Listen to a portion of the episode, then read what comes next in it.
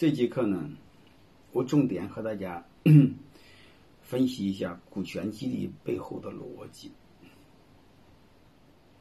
我们太多的企业在开始考虑做股权激励，但问题是，真正好的效果，就是真正有效果、超乎想象很有效果的，你会发现比例其实不多，也就三分之一。嗯，多数企业用了不了了之。还有太多企业想做不敢做，嗯，瞻前顾后、朝三暮四，顾虑太多，啊，还有的呢，就是想做不敢做的时候，用了干股。当然，这个刚开始我也推荐，但是我想说，你不能老这么用，因为干股相当于假股份，你老这么给别人玩虚的，别人不舒服。所以我们还是没法回避，还得做真的股权激励，特别是期权激励。这还有一个，你一开始就不想做，我就想让别人给你打工，但是我想说，那个时代已经过去，就是雇佣关系的时代已经过去，合伙人时代已经来临，就是大势所趋，历史的车轮，我们一两个小企业老板，你根本是挡不住的。还有一个，你这个行业，你这个领域，只要别的企业做了。他的企业就像吸金池一样，把优秀的人才全部给吸走。你比如说很简单，在招聘广告时候，如果你别的企业写了一个享有对应多少万股的期权，放心好了，如果他的企业和你的企业大小同等规模差不多，优秀的人都到他那去了，你在市场上将没有任何竞争力。所以我想说，股权激励是我们面对的不得不的选择。而且我更建议你们越做越好，越做越早越明白。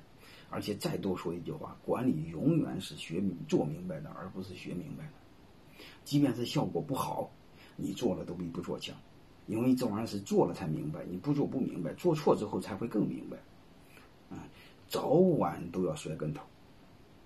啊，再还有一个我更想说的，今天为什么要给大家讲这个东西？因为股权激励它很抽象。因为股权这两个字就是我们人类虚虚虚构出来的一个概念，所以今天呢，我就想用很形象的一个逻辑，嗯，很形象的一个事物，让你们理解股权激励，好吧？我们通过这很形象的理解，再回过来思考股权激励，包括你在应用中，呃，怎么做股权激励，包括做的效果哪些不好，你最起码你背后的逻辑明白，你就好调。嗯，就这么就是给给你一个参照标准。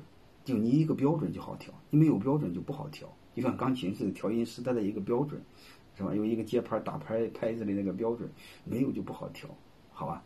重点和大家分析这些内容。第一，股权激励背后呢，它就是一桩买卖，啊，就相当于老板卖股份，啊，员工买股份，啊，但是你会发现，他这卖股份不是赤裸裸卖股份，不和房地产商卖房子是一样的，卖完之后一拍两散，不是这个意思。他卖股份的目的不是要员工那点钱，他卖股份的目的是激励员工，让员工给他创造业绩。所以我们一定要搞明白，虽然是买卖，你会发现它是捆绑的对应的业绩，嗯，就是它是有业绩要求的买卖。而且我再想说一句话，根据二八定律，你们公司主要的是谁创造业绩？优秀的人创造业绩，所以他必须有特对特定对象的业绩要求的买卖，并不是谁都卖给你。并不是你打扫卫生的去就卖给你，刚毕业到的企业就去，这门儿没有，他是不可能的，啊，就说白了，他只卖给能给他创造业绩的人，卖给股份。然后这时候我们再分谁卖股份，老板卖股份，啊，那你可以简单粗暴的理解，但问题是老板的股份不多时候怎么办？老板再卖的会失去控制权怎么办？对吧？还有一个是我们在思考股权激励的目的是什么？其实刚才我提过，股权的激励的目的是老板不是卖股份。嗯，不是换钱，而是要业绩。但是这是本身，这是表象的东西，背后是什么？我再重点和大家分析一下。然后我再分析为什么效果不好，为什么多数效果不好。还有一个大部分最担心的就是，老板最担心的是没有效果。啊，员工最担心的是什么？啊，员工为什么不买？啊，好吧，最后两个我分析，就是老板最担心什么，员工最担心什么。啊第一个，我们别的先不谈，我们先谈第一个，股权激励本质上就是一桩买卖，老板卖股份，嗯员工买股份，老板收钱，员工付钱，你就先这么简单粗暴的理解，好吧？后边还有别的，我先不说，你先这么理解。如果它是一桩买卖的话，这就意味着买卖是没有不花钱的，不花钱叫赠送。所以我想给大家谈的第一点，股权激励，除非是干股，除此之外一定要花钱。为什么要花钱？两个逻辑。第一，你为什么卖的时候要花钱？我想说，因为你的股份是真金白银的东西，它不是假的，它是你过去财富的代表，甚至未来梦想的代表。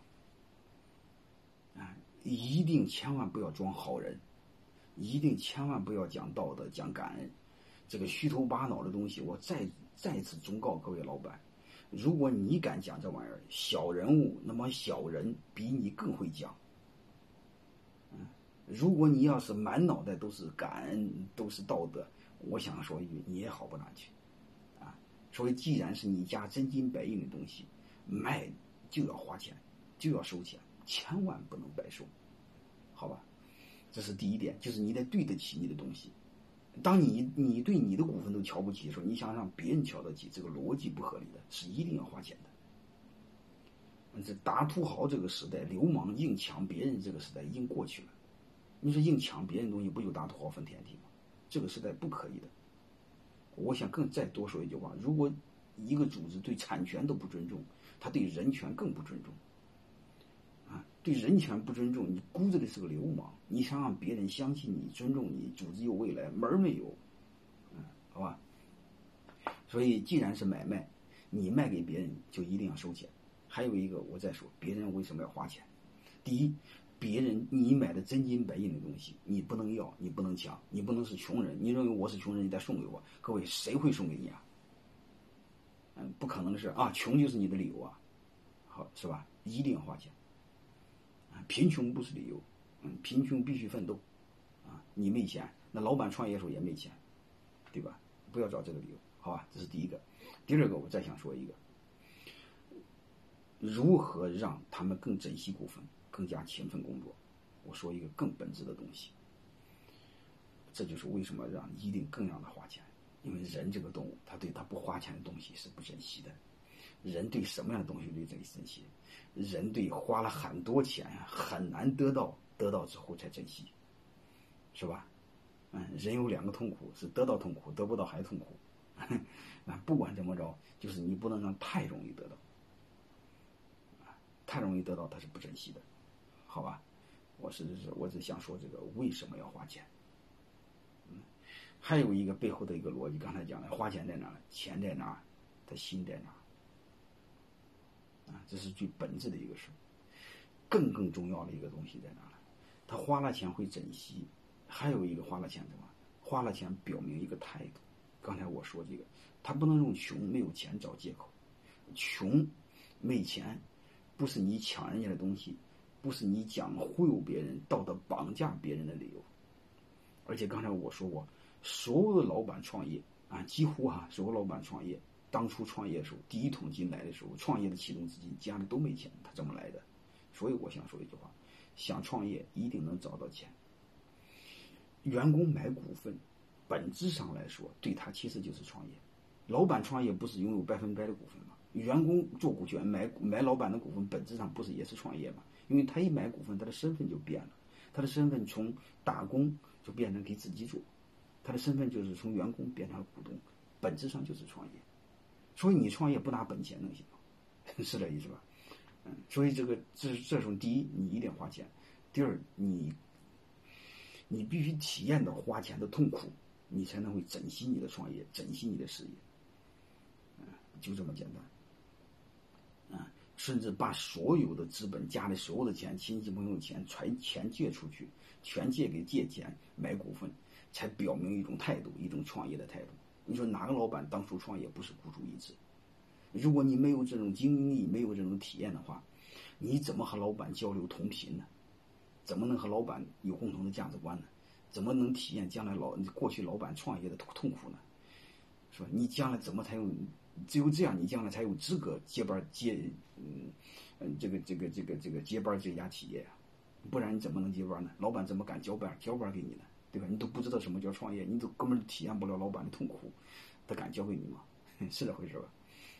所以这是从买和卖我都说了，还有一个再说一个，交了钱之后，你才能和老板共欢呢。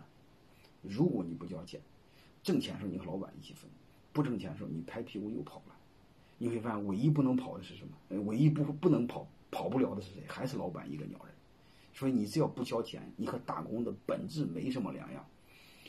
唉，只负责跳槽，不负责跳楼。啊，老板你会发现只负责跳楼，不负责跳槽。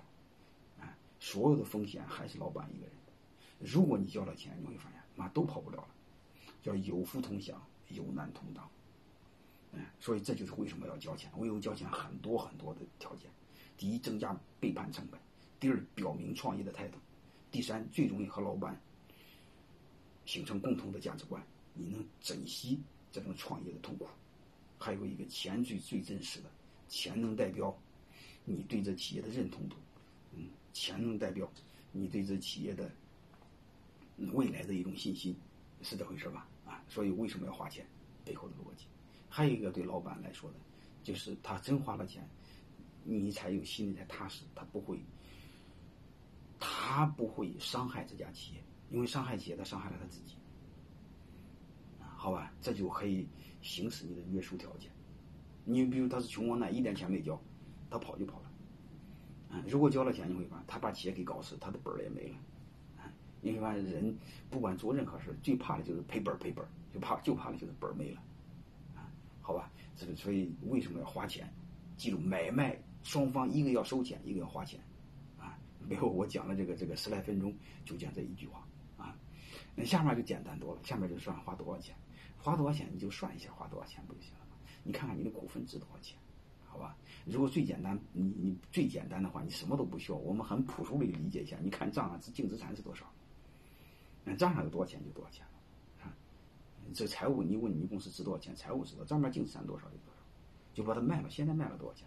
按斤卖就行了，啊，当然，如果你公司这个是新兴行业，发展很好，你用这种方法，你稍微有点吃亏，就是你不用你账面净资产，你可以用市盈率，啊，市盈率做估值，就是算了，你你算一下公司值多少钱，好吧？这个重点我不讲，你只要记住两类，一个按按你净资产算，账面是多少算多少，还有一个就是按你公司的市盈率算，嗯，市盈率算你可以算五到十倍都可以，那对风投来说你可以高一点，啊，风投来说十到二十倍。好吧，你内部价格吧，对员工来说，对员工来说和卖给外人来说，它毕竟不一样。因为外人来说只投钱，对员工来说，你会发现，你要他的钱的目的不是要他的钱，是通过要他的钱留他的心，是这回事吧？所以你就明白，所以卖给员工的时候呢，估值的时候就算账的时候，这个价格要要比市场价要稍微低一点，好吧？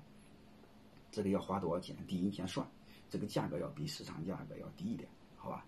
所以这时候牵涉的几个关键要素，你会发现，就是先对你公司做估值，怎么过估值？我说了，就是你估完之后呀，要比市场价低一点。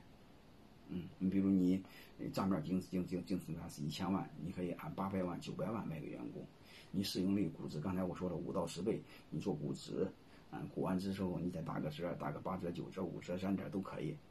啊，然后为什么打这个折呢？只有打这个折，你才能锁定他给你干活，就不让他跑。如果市场价买的，今天买，明天都可以卖，是这回事吧？剩下的就是他，去花钱买，嗯，嗯，就是有很多。但你顺便他花了钱之后，让他退怎么办？你说什么时候原价退？你如果亏的话，按什么价退？如果你工作到多少年之后再怎么退，那是另外再说的事了。你你先把这个逻辑搞明白。既然是买卖，就牵涉价格，一旦签完价格，就牵涉多少钱，是吧？要花多少钱？是这回事吧？然后你再算算你的股份值多少钱，就是说白了，就是你的东西值多少钱。然后是你按内部价格打个折卖给员工需要收多少钱，这不就是在买卖吗？买卖就是算你的货值多少钱，然后打个折卖给员工多少钱，就这么简单啊？好吧？所以这是最本质的一个东西，我们我们就应该把它要要要把它知道啊。还有一个，刚才我说你一定要按内部价格，因为不说内部价格，你很多约束条件无效。你不按内部价格，你不打个折的话，他他明天可以卖，那你肯定不会让他卖，卖了之后他怎么给你干活呢？刚才我说过，他是你虽然是一桩买卖，马上讲他有业绩要求，这些要求你给他创造业绩，你让他创造业绩，他跑了怎么办？所以你不让他跑。所以我们大家知道，就是它是一桩买卖，本质上你要花钱，嗯，就是你卖东西，嗯，他买东西，好吧？